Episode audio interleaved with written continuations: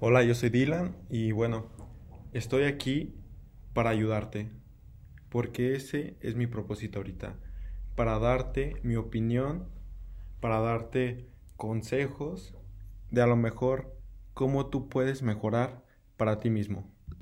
Te voy a poner los pies en la tierra, para que ahora vivas el momento, para que estés en el presente, para que ya no estés pensando en el pasado, en el futuro, en lo que pueda pasar, para que no te estés preocupando de nada. Porque yo quiero que tú vivas el presente, yo quiero que seas el autor de tu propio libro, el protagonista de tu película. Yo quiero que tú decidas tu futuro desde ahora. No importa qué edad tengas. La verdad, nunca es tarde para empezar.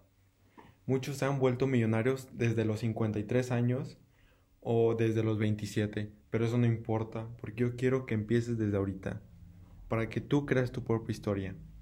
Y la verdad, ahorita tengo una frase que siempre la utilizo en todos mis días, siempre, que es esta. Cuando quieras dejar algo, recuerda por qué empezaste. Y esto, créanme que a mí me explota la cabeza, porque a veces ya no quiero hacer nada de lo que hago a veces ya no quiero hacer ejercicio, a veces ya no quiero hacer la tarea, pero ¿te acuerdas por qué empezaste? ¿Te acuerdas con qué propósito te propusiste todas esas cosas? El gimnasio te metiste porque querías bajar de peso y ya ahora que bajaste de peso, poco pero no lo suficiente, ya lo quieres dejar porque ya te sientes conforme con eso. Pero es lo que yo no quiero que tú hagas. No quiero que seas conformista con las cosas, porque eso está mal. Y te digo, eso es lo que tú quieres, eso es lo que realmente puedes llegar a ser. Eso es todo, eso es todo lo que pudiste dar. No, yo creo que no. Yo creo que tú puedes dar más. Y aquí en estos episodios te voy a enseñar cómo puedes hacer más para ti. Cómo tú puedes luchar por ti todos los días. Claro, va a haber días malos, pero esos días malos los vas a convertir a tu favor. ¿Cómo? Ya lo verás. Porque recuerda que al otro lado de tus mayores miedos se encuentran las mejores cosas de tu vida. Porque si no te arriesgas, nunca vas a saber lo que pase. Que, tú, que ese miedo no supere el deseo de salir adelante. Debes intentar las cosas. No tienes que poner excusas para hacerlas.